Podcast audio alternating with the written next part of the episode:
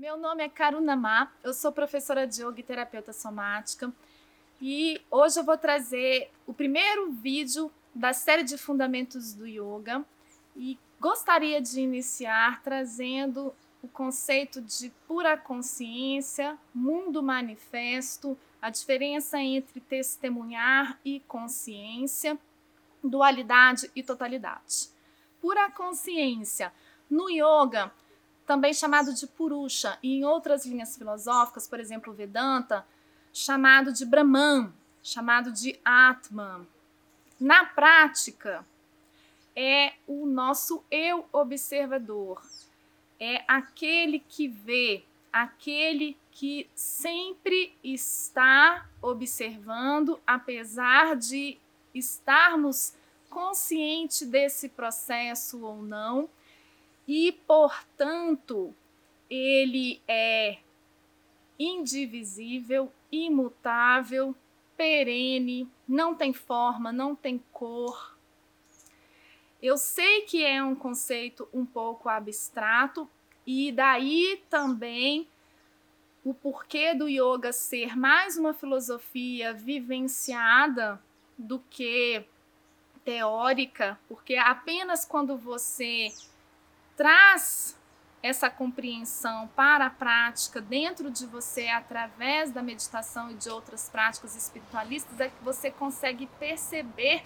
essa qualidade que sempre existiu, que não tem necessidade de estar delimitada por alguma forma ou precisar de alguma coisa para estar acontecendo. Sempre existiu, também chamado de não nascido. Por outro lado, o mundo manifesto requer formas, cor e limitação, já que é a criação do Criador. E assim sendo, é tudo aquilo que a gente consegue pegar através dos cinco sentidos. E é exatamente porque a gente consegue pegar com os cinco sentidos que é difícil a gente compreender a natureza dessa pura consciência que não tem nenhuma forma e nenhuma cor, nenhuma limitação. Pensa, pura consciência. O que, que significa isso? E aí eu preciso dizer que através do silêncio, através desse recolhimento dos cinco sentidos, é que nós vamos conseguir entrar um pouco mais em sintonia com esse, com aquilo que está além desse plano material, que existe independentemente das formas e cor, para que possamos, através de um sistema que não está conectado com essa mente racional e cognitiva, compreender, e na verdade a melhor maneira de trazer isso é reconhecer essa natureza espiritual. E esse processo, então, nos dá o gancho para explicar a diferença entre testemunhar e consciência. E eu quero trazer uma pergunta que é: é possível testemunhar sem ter consciência? E é possível você ter consciência sem testemunhar? Antes de responder essa pergunta, eu preciso trazer de forma mais clara, então, o que, que é testemunhar e o que, que é consciência. Mais uma perguntinha.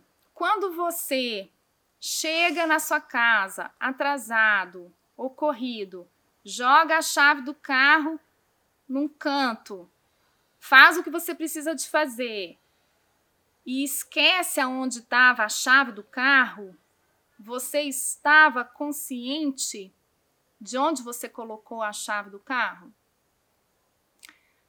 Sim, você não estava muito consciente, mas consciente você estava, porque você não estava dormindo. E você estava testemunhando?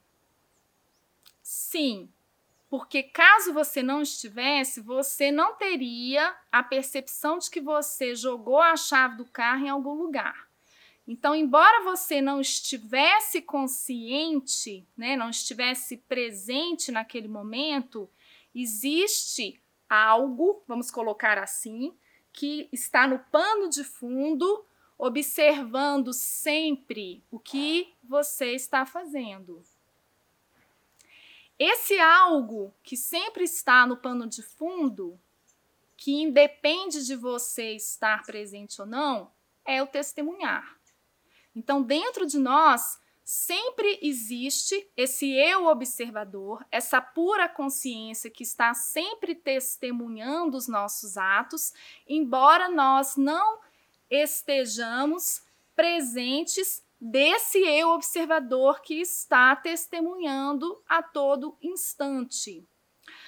Quando conseguimos estar consciente desse processo de testemunhar, nós estamos, digamos, em sintonia, em inteireza, em união com esse processo do testemunhar. E aí a consciência passa a ser o testemunhar.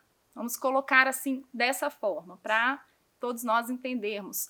Mas é verdadeiro que é impossível você estar consciente sem ter esse testemunho. E o contrário é verdadeiro. Você pode ter o testemunho sem estar consciente. E isso é importante de trazer porque existe um engano dentro do entendimento dessas terminologias. Muitas vezes, consciência é trazido como pura consciência.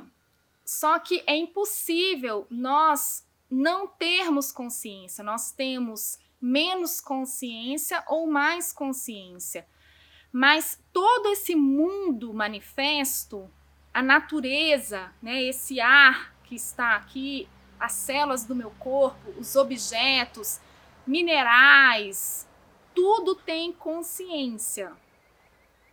E isso também nos traz um entendimento mais profundo desse processo de eu observador, porque quanto mais consciência eu tiver do processo, mais estarei perto do eu observador. Além disso, eu gostaria de trazer esse processo entre dualidade e totalidade. Então, o mundo manifesto, ele é da dualidade. Não falei aqui que ele requer corpo, forma, cor, tem uma limitação? É isso ou é aquilo? Sendo que a pura consciência não requer forma, espaço, cor. Então, a pura consciência é a totalidade, o mundo manifesto é a dualidade. E isso é importante porque quando eu compreendo esses conceitos, eu consigo entender melhor a totalidade, que é o que me interessa, porque afinal de contas, eu quero compreender esse eu observador que me habita e através desse eu observador tomar as minhas ações e também ter os meus pensamentos e sentimentos. O interessante é que, através da dualidade, eu consigo perceber a totalidade. Um exemplo: por que existe sombra, eu consigo perceber a luz. Porque existe sofrimento, eu consigo perceber a felicidade ou a ausência do sofrimento. Então a gente percebe que o mundo manifesto ele é regido por essas dualidades, esses opostos, e quando a gente consegue não ficar limitado num conceito só desses opostos, a gente consegue perceber os dois opostos, a gente percebe a inteireza do processo. Então, através dessa dualidade, eu consigo perceber o um por trás de tudo. E esse processo, ele vai se repetir em todo o caminho espiritual, porque é através dessas incoerências que existem dentro de mim, desses paradoxos, né, do sofrimento, vamos colocar assim, é que eu vou conseguir perceber o que eu não sou. Primeiro, talvez, o que eu não quero e porque eu não quero, o que, que é que está acontecendo, o que está relacionado. Aí eu busco na causa, eu entendo de onde veio e, uma vez compreendido melhor o processo, eu consigo saber se isso realmente é o que eu quero, faz parte de mim, se foi algo talvez comprado pela educação dos meus pais ou pela sociedade, e se isso faz parte do que eu sou e do que faz sentido para mim. Então, eu tentei exemplificar de uma forma breve o processo, porque é um processo psicoemocional, e quando a gente consegue, então, entender essas polaridades e entender que isso que eu sinto, né, vamos colocar assim, é aquilo que está sendo observado e o que está sendo observado através desse eu observador não é o eu observador. Então aí existe uma chave para a gente começar também a se distanciar desse processo e aí de novo fazer o gancho com esses conceitos que deixam de ser abstratos e passam a ser praticados e vivenciados na nossa vida e utilizados a nosso favor. Então, eu venho trazendo isso tudo porque esse eu observador, né, esse processo do testemunhar que é dito no fundamento do yoga, ele é aplicado no nosso dia a dia quando nós conseguimos observar tudo o que acontece dentro de nós e no mundo manifesto, né, na nossa vida, vamos colocar assim, e a gente consegue separar e compreender que nós não somos bem isso. Isso é profundo. Eu vou estender mais nos próximos vídeos. Então, vou pedir para você acompanhar, porque tem uma série de conceitos que eu vou trazer a partir daqui, né, que compõe essa série dos fundamentos do yoga, e eu tenho certeza que você vai compreender no final. Se não tiver compreendido, né, escreve no comentário, faz uma sugestão de um vídeo que você gostaria que eu explicasse, é muito bem-vindo. E a gente se vê então no próximo vídeo. Namastê!